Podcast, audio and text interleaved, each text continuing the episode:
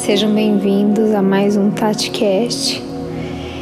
Hoje vai ser o primeiro episódio de um tema que eu gostaria muito de abordar com vocês, que é sobre cuidar da nossa criança interior, como funciona todo esse processo, essa interiorização, esse olhar para si, esse olhar para dentro e conseguir identificar, né, processos de luz e sombra, processos de desenvolvimento de quem realmente somos e daquilo que nós precisamos, né? É, Para começar, eu gostaria de pensar com vocês aqui algo maravilhoso, né? Muitas vezes as pessoas, é, religiosas ou não, escutam é, frases como: Ah, uma vez Jesus disse, deixa vir a minhas criancinhas, né? E eu acho isso interessante, claro, olhando pelo lado religioso, né, pelo lado cristão, enfim. Mas vamos mais a fundo comigo nessa? Vamos pensar melhor aqui. Deixar vir a minhas criancinhas. Nós também temos as nossas crianças. Nós precisamos também cuidar destas crianças, né?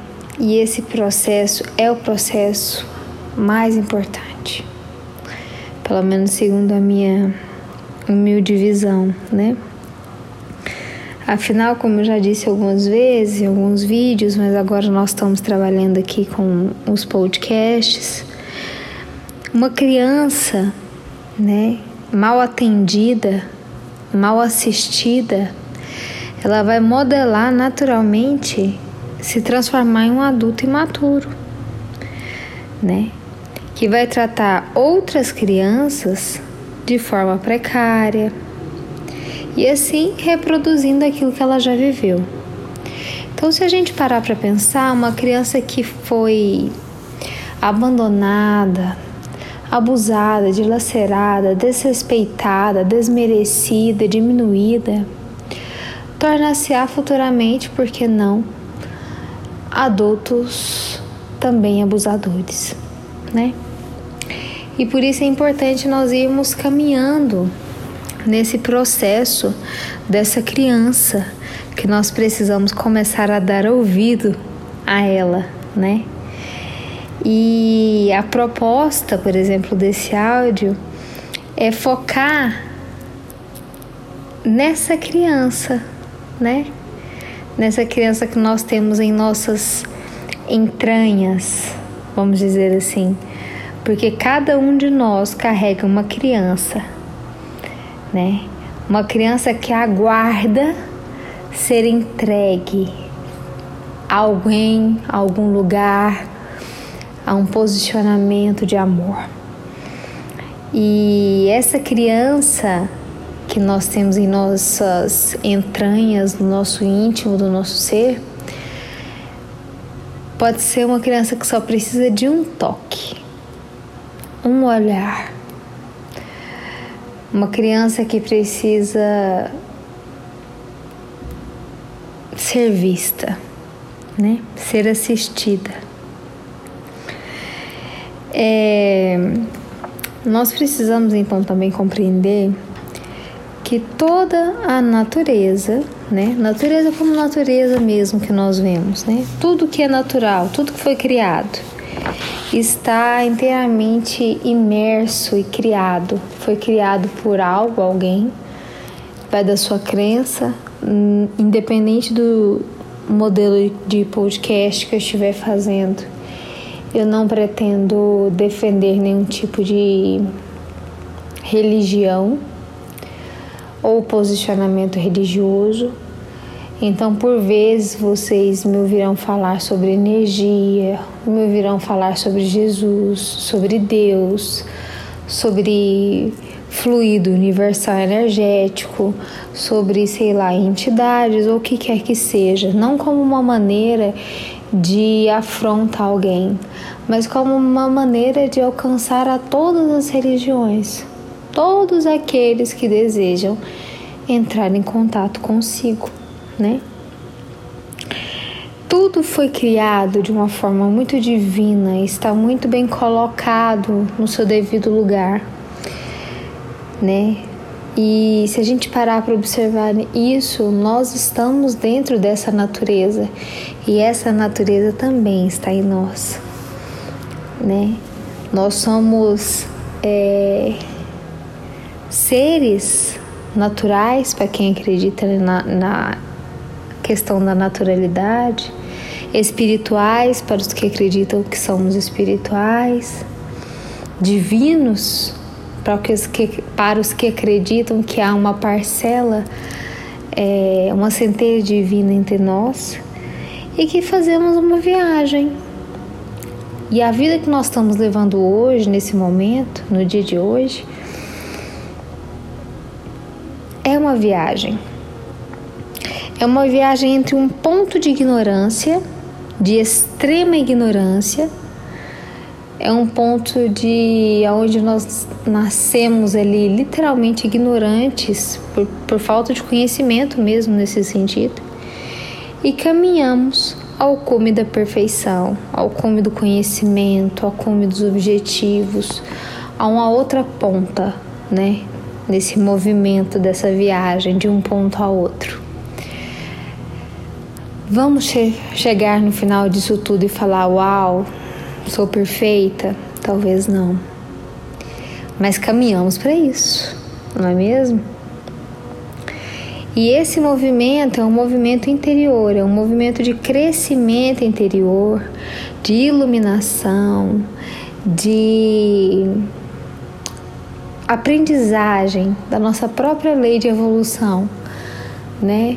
de saber que a Tati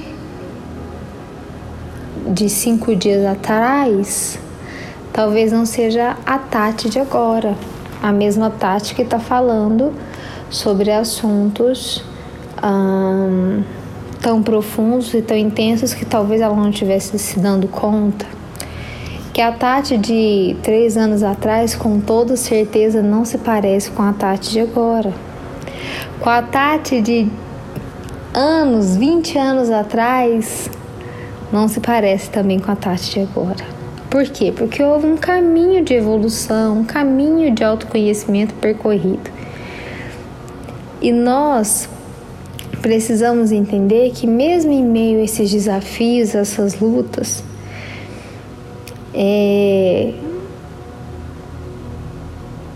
nós não apenas vivemos, eu acredito, e agora estou compartilhando de uma crença pessoal, e é importante deixar isso claro, que nós somos originários do amor, né? Nós nascemos do amor. Eu não apenas acredito isso, nisso, mas acredito que nós vivemos embebecidos, mergulhados nessa em uma amorosidade, caminhando dentro de uma amorosidade sabe? Sendo convidados diariamente a experimentar coisas novas, direcionamentos novos, novas expressões, novos potenciais, é, novas caminhadas rumo a uma plenitude, uma, por, uma, uma proporção, né?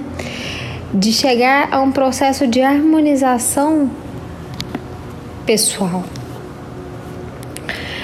E uma coisa que nós precisamos ter é consciência de que existe algo maior.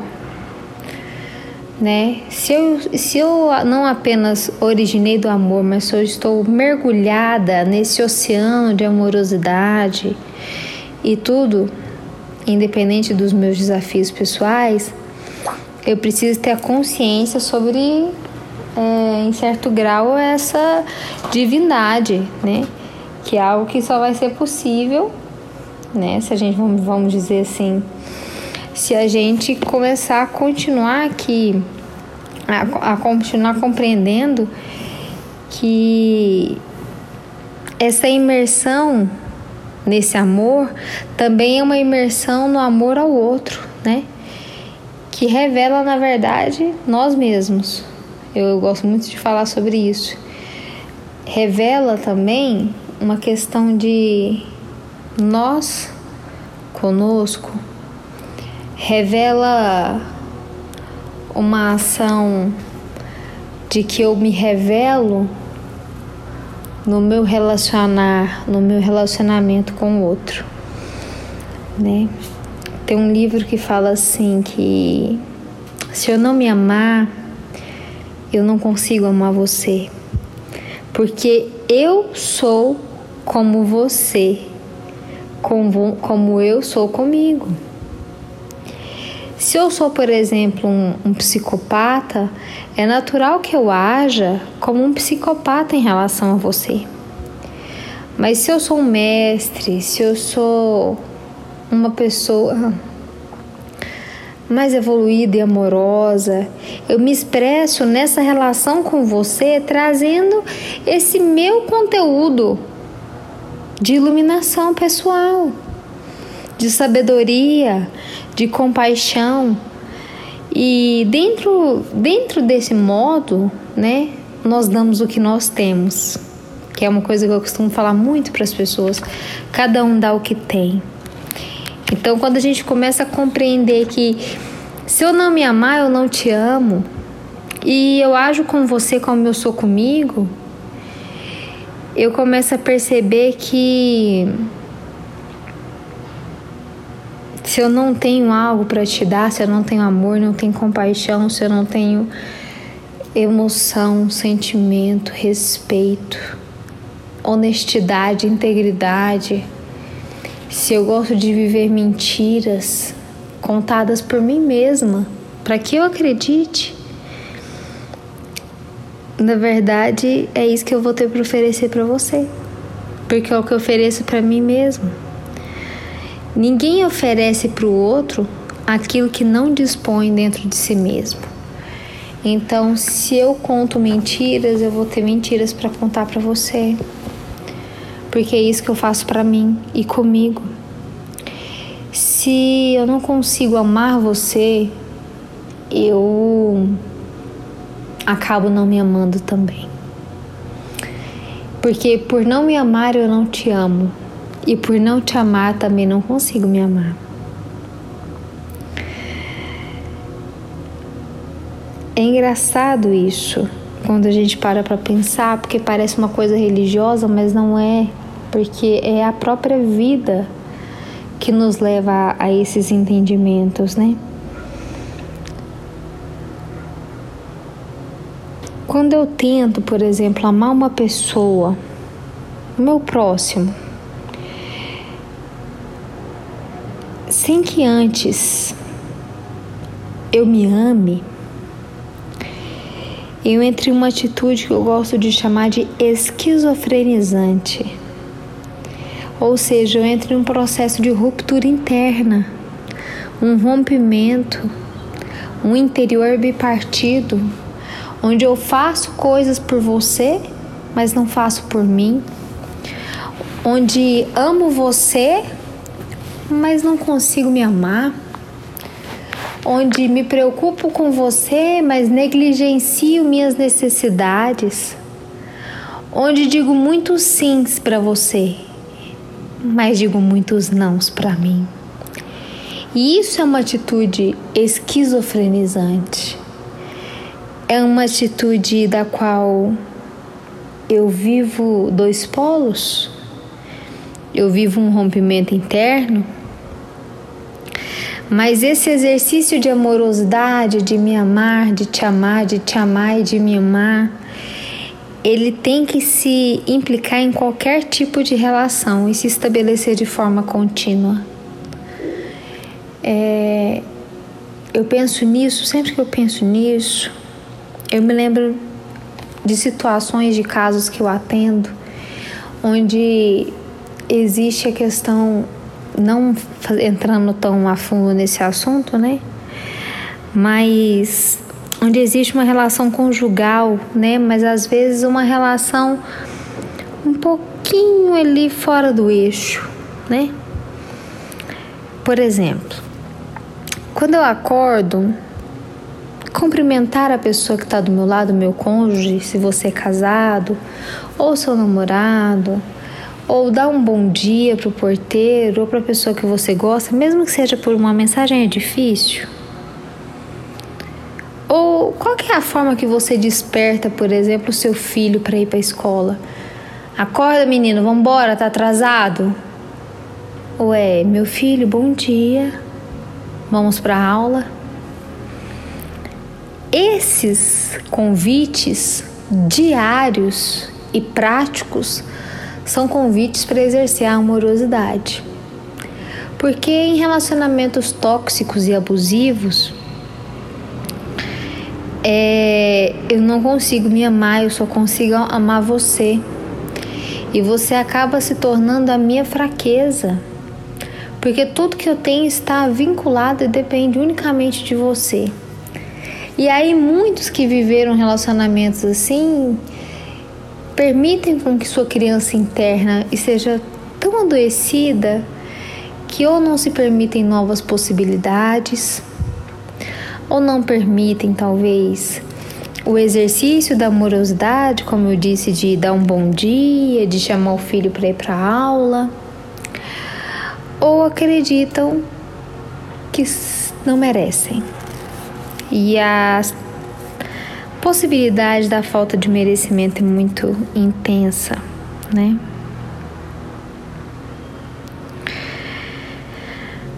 Nós precisamos nos dar conta de que as relações são convite, na verdade, não somente ao amor ao próximo, mas o amor a si mesmo. E em outras palavras, eu até ousaria dizer que isso é caridade, é um exercício de caridade.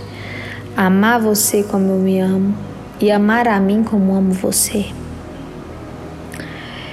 Eu sei que parece às vezes muito profundo o que eu estou dizendo, ou talvez muito superficial. Cada um compreende de um jeito, de uma maneira e tem uma verdade. Mas nós precisamos olhar para as relações e começar a perceber como essa criança, a criança da Tati, ela está se manifestando nesse processo,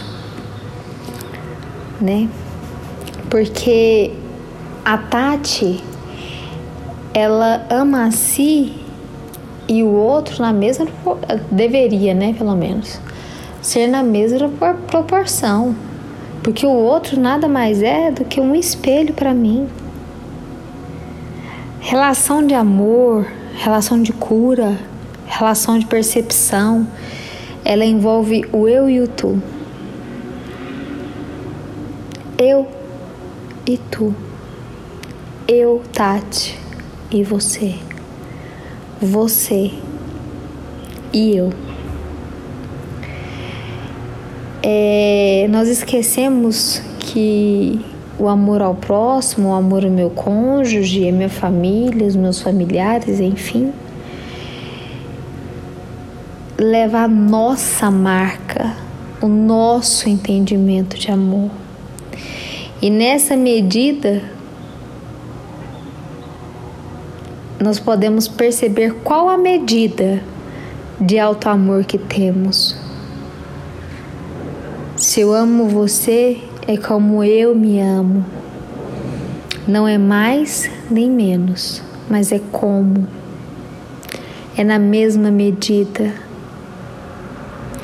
E nesse ponto eu paro para pensar: será que eu preciso ser caridosa e sair por aí fazendo bem só para aqueles que estão fora, quando na verdade faço mal para mim, para minha criança? Não. A primeira pergunta que nós temos que fazer é compreender como anda o meu amor por mim. Porque se o meu amor por mim está bom, e está bem, o meu amor por você também vai estar. Tá. Mas se o contrário não for verdadeiro, né? Ou se o contrário for verdadeiro, na verdade, se o meu amor por mim estiver descendo a serra, como dizem, o meu amor por você não subirá a serra.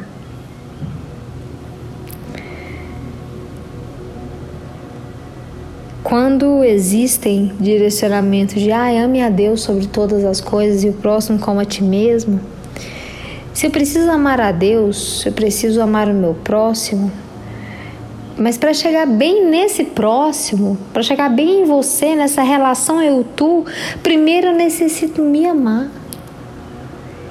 E se no meio desse processo eu não tenho esse amor, essa autocura, esse processo de aceitação de quem eu sou, as coisas ficam muito difíceis. Nós precisamos olhar para nós para saber o quanto estamos nos amando, amando, né? E também qual é a nossa capacidade de chegar em nós mesmos em caráter de urgência para dizer: Poxa, eu tô comigo mesma. E estando comigo, eu estarei com o outro, eu estarei com você. Seja aquele que é um morador de rua, seja aquele que está em, em momentos de ou estado, né, de passando por processos de estar realmente passando pela miséria,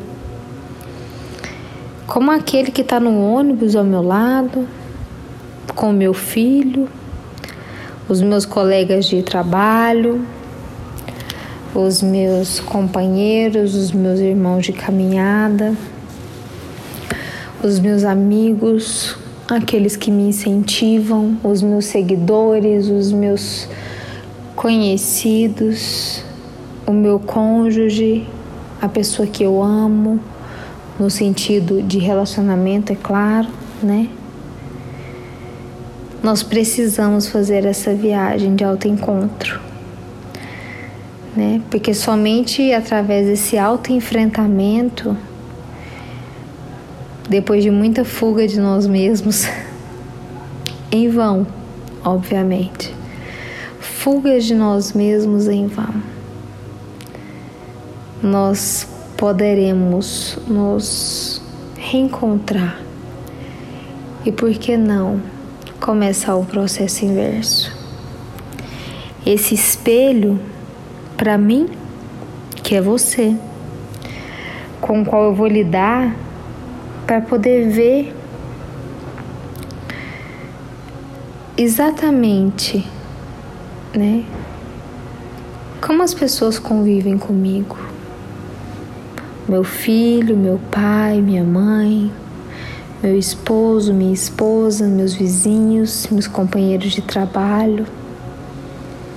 Eles falam de nós todo o tempo e não, não falam com palavras, não, viu? Eles falam com feedbacks, olhares, gestos atitudes. Tati, mas será que o outro tá sempre certo e eu tô sempre errada? É claro que não. Todo mundo tem as suas feridas, mas se você cuidar das suas, já fica mais fácil lidar com a dos outros. Porque você tá cuidando pelo menos de você, já é menos um ferido, né? Já é menos um soldado ferido. Quando as máscaras do avião caem, primeiro você põe você para se salvar, depois você ajuda o outro. Então, nesse processo de se reencontrar, através do espelho que é o outro, salve-se, né? Para mim, eu tenho também o um entendimento de que aqueles que nós, entre aspas, consideramos inimigos, eles são, na verdade, os nossos maiores auxiliares, sabe? Porque muitas vezes o amigo, aquele que nós chamamos de irmão, ele vai como eu poderia dizer, aliviar o nosso espelho. Ele vai lustrar muito bem o nosso espelho. Ele vai deixar o nosso espelho bonitinho. E se a gente precisar ficar magro no espelho, é capaz que ele até dá um jeitinho. Mas os inimigos não. Aqueles que parecem ser inimigos, na verdade, né? Porque esses inimigos, esses, essas desavenças, esses desencontros, eles expõem aquilo que outros encobertam. E o nosso desafio é exatamente esse alto amor, que começa com uma pergunta simples que eu vou finalizar esse podcast de hoje. Quem sou eu? Quem é você? Dessa forma, a gente cria a possibilidade de aproximação com o autoconhecimento. E a partir desse momento em que você começa a se apaixonar por você, se namorar, eu gosto da palavra namorar porque é uma coisa que é meio antiga, né? Parece meio demodê, meio fora de moda, mas a partir do momento que você decorre de uma relação de enamoramento por si mesmo, você começa a se conhecer mais. Você sabe por quê? Porque ninguém namora quem não conhece. Nós só namoramos quem conhecemos, ou quem buscamos conhecer, ou quem permitimos conhecer. E nesse processo então da nossa criança interior, eu finalizo o podcast de hoje fazendo a pergunta: quem é você para você? Gostaria de te fazer o convite de em todo episódio que for intenso como esse, que falar de coisas profundas e internas, você tem um caderno para colocar, anotar, dividir as suas dúvidas, os seus questionamentos, fazer suas pontuações, suas percepções. Nossa, isso eu concordo com a Tati. Não, isso eu não concordo e também para responder perguntas, né? Lindas, como essa que eu acabei de fazer, né? Que nada mais é do que a realidade. Então, eu vou perguntar mais uma vez: quem é você? Tendo a oportunidade de compartilhar consigo mesmo todo esse processo, compartilhe, multiplique, escreva e lembre-se: o amor com o outro, com o próximo, é como nós nos amamos. Não é mais e nem menos. É como. Vou finalizar aqui esse primeiro episódio. Agradeço por você que esteve comigo até aqui. Te convido a me seguir nas redes sociais, no Instagram, que é tatimaciel.pc. Eu vou sempre colocar lá é, o meu arrasta para cima, né, para as pessoas assistirem os episódios no Spotify e tudo mais. E eu só quero e só desejo do fundo do coração que nessa nossa jornada em busca da sua criança, da minha criança, nós possamos caminhar nesse autoconhecimento para um autoencontro verdadeiro que gere mudanças capazes de reais transformações. No mais, eu agradeço a oportunidade de estar com vocês mais uma vez. Gratidão.